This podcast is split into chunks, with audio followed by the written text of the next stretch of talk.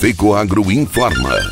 Dentro de instantes, forma-se a rede de comunicação cooperativista para transmitir as notícias do agronegócio e do cooperativismo.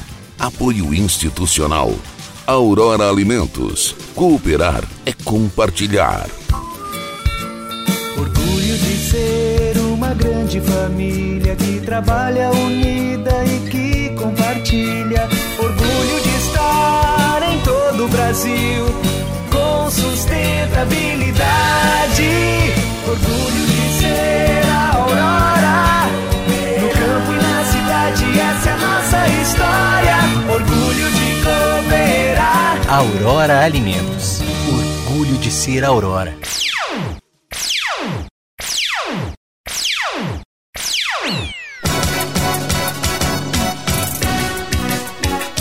Ecoagro preocupada com congestionamento do Porto de São Francisco do Sul.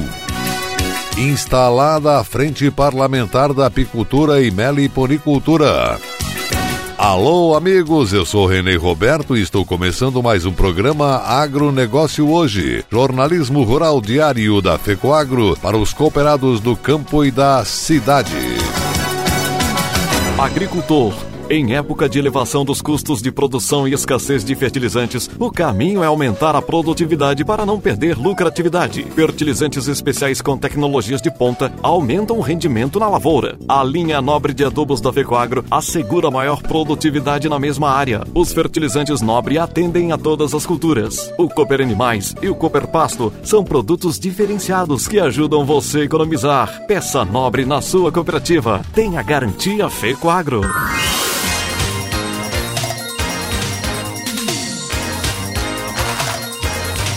Agronegócio hoje.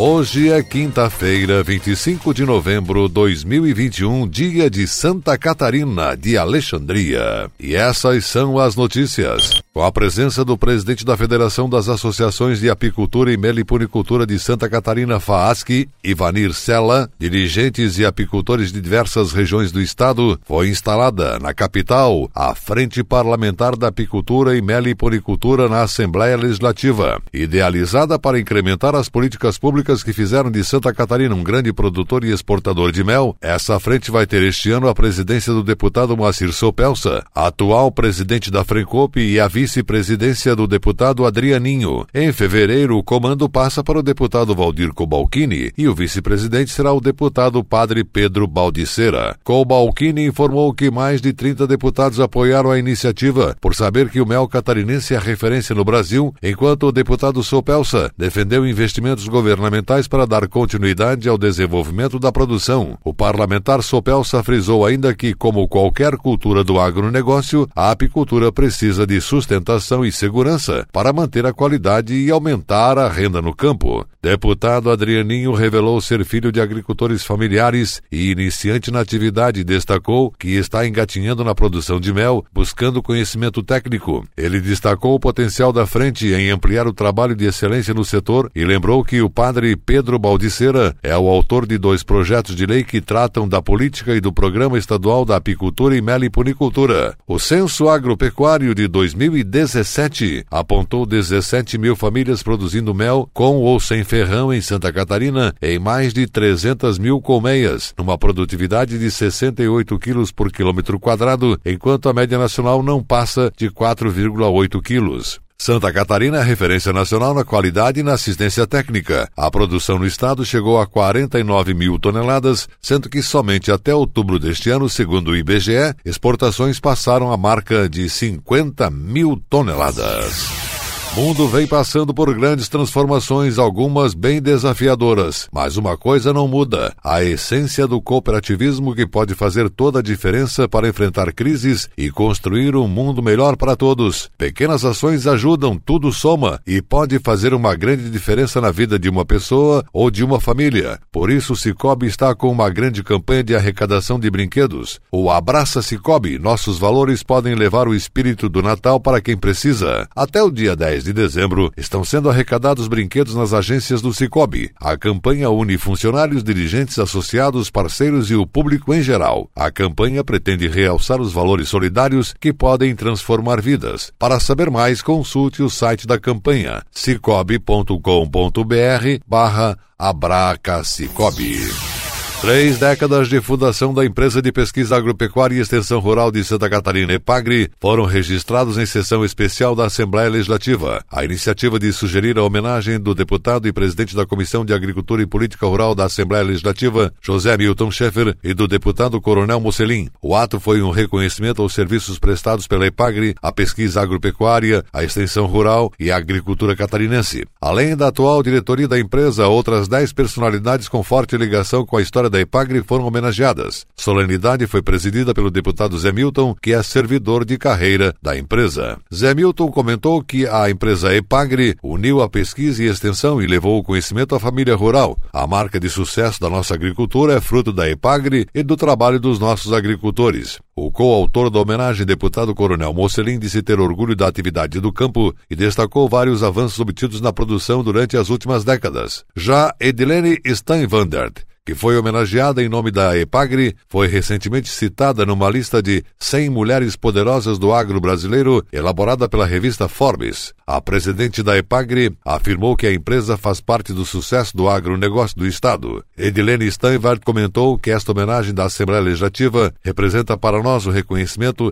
de todos os catarinenses pelo trabalho que executamos. Nestes 30 anos de história, a empresa EPAGRE tem atuado para garantir a segurança alimentar da população, contribuindo para que as famílias agricultoras e pescadoras produzam alimentos limpos e de qualidade. Sentir a gratidão da sociedade em relação ao nosso trabalho de pesquisa e extensão rural renova nossas energias para seguirmos em nossa missão de promover o desenvolvimento sustentável dos meios rural e pesqueiro de Santa Catarina. O secretário de Estado da Agricultura, Altair Silva, nesse ato representou o governador Carlos Moisés, saudou as lideranças do agronegócio presentes ao evento e afirmou o chefe do executivo seguidamente elogia os resultados que o agronegócio gera no estado. Em 2021, as exportações do setor já representam aproximadamente 75% e a Epagre cumpre uma grande missão. E a seguir, depois da nossa última mensagem cooperativista, Fecoagro preocupada com o congestionamento do porto em São Francisco do Sul. Aguardem. Mudar pode dar um pouco de trabalho, mas se é para melhor, vale a pena. Por isso, eu mudei do meu antigo banco para o Cicobi. Agora eu não sou só mais uma cliente, eu sou sócio. E além do atendimento mais próximo, eu tenho as mesmas garantias e serviços de um banco, mas com taxas menores, porque o Cicobi é uma cooperativa financeira, ou seja, quem é dono paga menos. Se você também quer uma ótima mudança na sua vida, mude para o Cicobi. Cicobi, somos feitos de valores.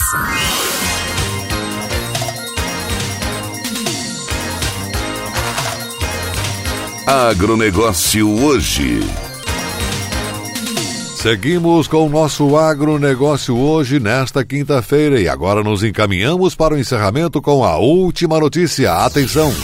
Reunidos nesta semana em São Francisco do Sul, os presidentes das cooperativas associadas à FECOAGRO e integrantes dos conselhos de administração e fiscal discutiram os problemas que a entidade vem enfrentando com o congestionamento naquele porto. Foram apresentados dados dos custos que a indústria de fertilizantes está tendo neste ano com os demurrage ou pré-estadia dos navios das matérias-primas que tiveram dificuldades de descarregar no porto. Em determinado momento deste ano, chegou a faltar matéria-prima na indústria da Fecoagro para produzir os fertilizantes importados pela Fecoagro por falta de espaço para atracar os navios, oferecendo riscos para o plantio da safra de verão dentro do calendário agrícola. Houve necessidade, inclusive, de desviar navios para Imbituba, onerando os custos com transportes a fim de poder abastecer a indústria. Felizmente para este ano está resolvido, embora com custos elevados, mas a preocupação continua. O Porto de São Francisco do Sul está divulgando cada vez mais movimento e há riscos de que no próximo ano o problema continue. Ainda neste ano, a Fecoagro tem um navio parado e está sendo anunciado atraso de 45 dias, e isso vai provocar altos prejuízos com demorrage. A Fecoagro a cada ano tem ampliado a produção da fábrica de fertilizantes e teme que o porto não suporte porte. Foi registrada a solicitação de prioridade de descarga de fertilizantes em determinada época do ano, mas o Porto de São Francisco argumenta que as regras atuais não permitem prioridade para ninguém. Os conselhos da FECOAGro autorizaram então que sejam avaliadas outras alternativas de direcionamento para outros portos. O presidente da FECOAGro, Federação das Cooperativas Agropecuárias de Santa Catarina, cooperativista Arno Pandolfo, disse: Não podemos ficar à mercê das regras portuárias burocráticas, pois nosso calendário agrícola precisa ser respeitado. Precisamos ter um plano B, mesmo que tenhamos que investir em outro porto para não deixar o setor sem fertilizantes, insumo indispensável que faz parte da cadeia agropecuária do estado de Santa Catarina, pois é dos fertilizantes que sai o grão para a produção de ração e das carnes e leite, principais produtos de exportação e abastecimento interno de Santa Catarina e do Brasil. O Conselho da FECOAGRO deliberou que os gestores avaliem outras alternativas de portos. Nos próximos dias, o presidente Arno Pandolfo, o vice Ivanir Zanata e o secretário Cladis Furlaneto, acompanhados do diretor executivo Ivan Ramos e da gerente da indústria Elisete Esquena, devem se reunir para definir uma estratégia a fim de resolver o assunto. Após a reunião dos conselhos da FECOAGRO em São Francisco do Sul, os dirigentes das cooperativas visitaram as obras de implantação de uma nova unidade industrial na fábrica, que vai ampliar e agilizar o processamento de fertilizantes, inclusive melhorando a qualidade dos produtos com novas tecnologias exigidas pelo mercado. As obras estão atrasadas devido às condições climáticas de excesso de chuvas, mas estão previstas para ficarem concluídas no primeiro trimestre de 2023. O agronegócio hoje, jornalismo rural da FECOAGro para o homem do campo e da cidade, fica por aqui. Voltaremos amanhã, nesse mesmo horário, pela sua emissora de preferência. Um forte e cooperado abraço a todos e até lá!